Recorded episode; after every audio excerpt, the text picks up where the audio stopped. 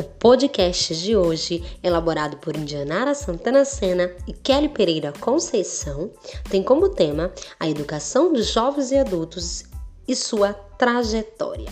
Como surgiu, como está na atualidade e qual sua relevância para a sociedade. Também abordaremos uma entrevista com Maria da Glória Santana Sena.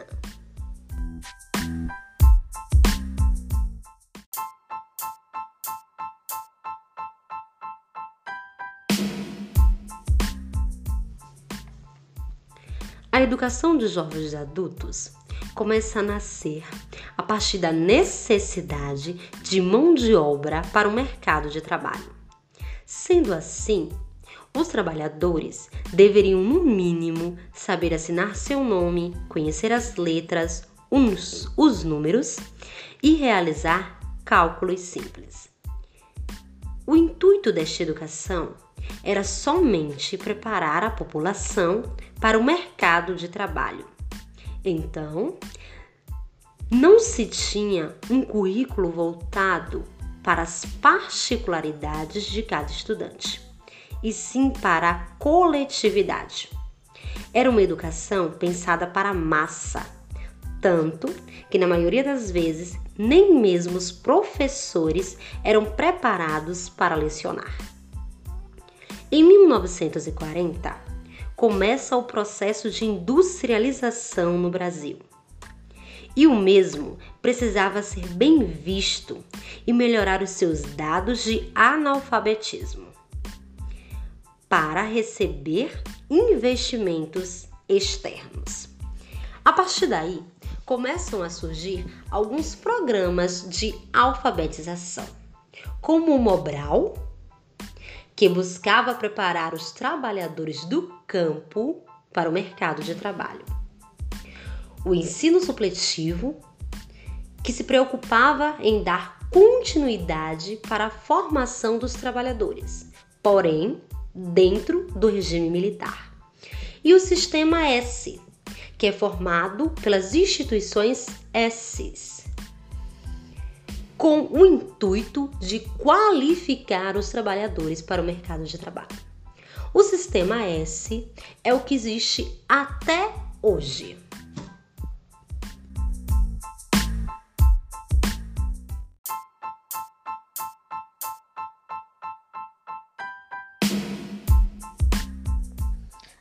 EJA na atualidade tem o objetivo de reparação. E essa reparação é a partir de uma igualdade em que todo qualquer ser humano tem acesso a uma educação. A educação da EJA é uma educação para além da educação básica. Tem o objetivo de criar pessoas críticas e reflexivas para a inserção no mercado de trabalho e para agirem dentro da sociedade. Contudo, nem todas as escolas preparam o sujeito para serem seres críticos e reflexivos. De acordo com a Lei Federal número 9394/96 e LDB, a EJA passou a ser uma educação básica nas etapas do fundamental e ensino médio.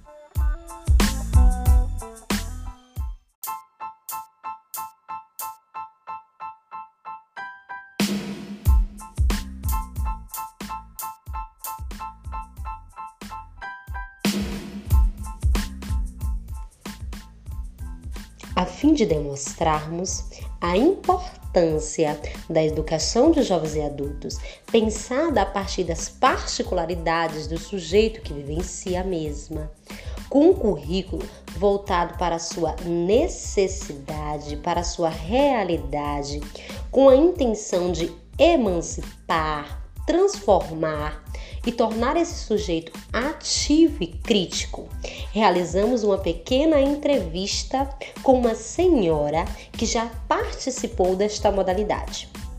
Nesta entrevista, a mesma explana sua vivência e as contribuições da EJA para a sua vida.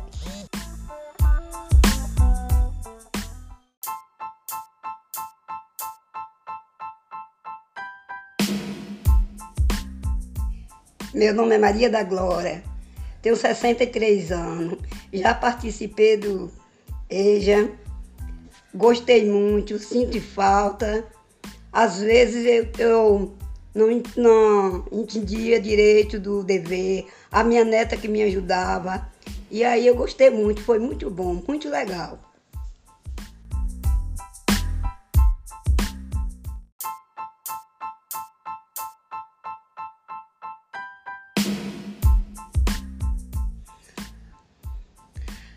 Quando as minhas colegas não, não entendia direito o dever delas, ela olhava para o meu. E aí a gente era muita amiga, muita colega junto. A gente se divertia, eu gostei muito, sinto falta. No meu lugar não existe mais.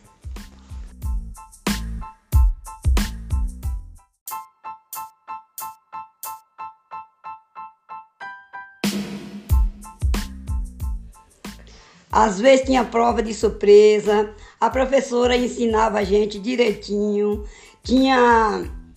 É, a gente fazia exercício, cantava música. Ah, era muito bom.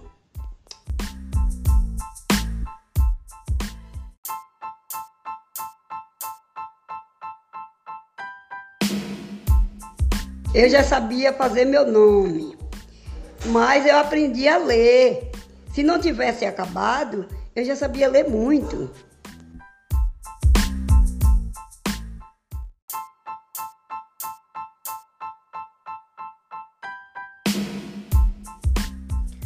Desta maneira, podemos observar que a IJA por muito tempo foi um segmento voltado somente para a mão de obra. E o sujeito tinha apenas que saber o básico, como ler, escrever e contar, para somente realizar o serviço do mercado de trabalho.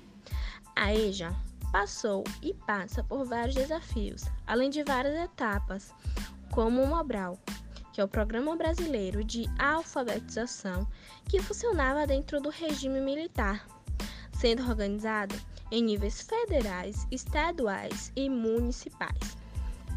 Mobral promoveu vários programas, Contudo, mesmo com propostas, o Mobral deixou grandes índices de analfabetismo. Além do Mobral, também houve diversos programas como o Sistema S, que são instituições com S vinculadas ao público da EJA.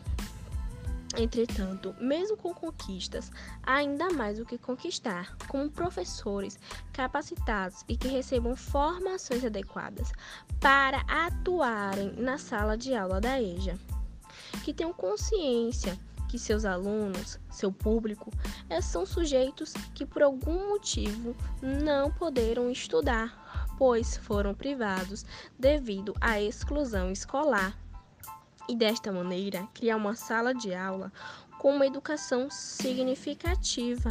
Entender que cada aluno presente na sua sala de aula é, na maioria das vezes, um trabalhador que trabalhou o dia todo para a noite estar ali.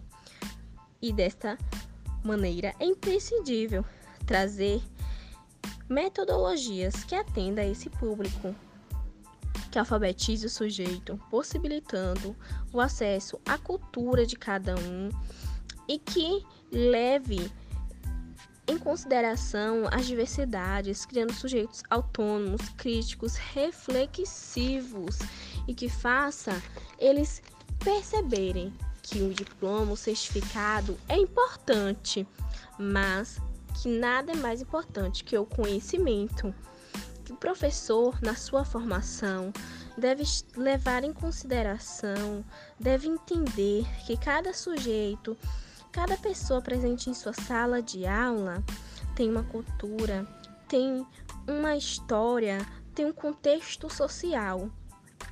E só assim, nessa, nessa sua formação, nessa sua preparação, o professor então irá fazer com que seus alunos se sintam acolhidos e leve isto em consideração, colocando seus objetivos não somente em seu planejamento, mas também em sua prática.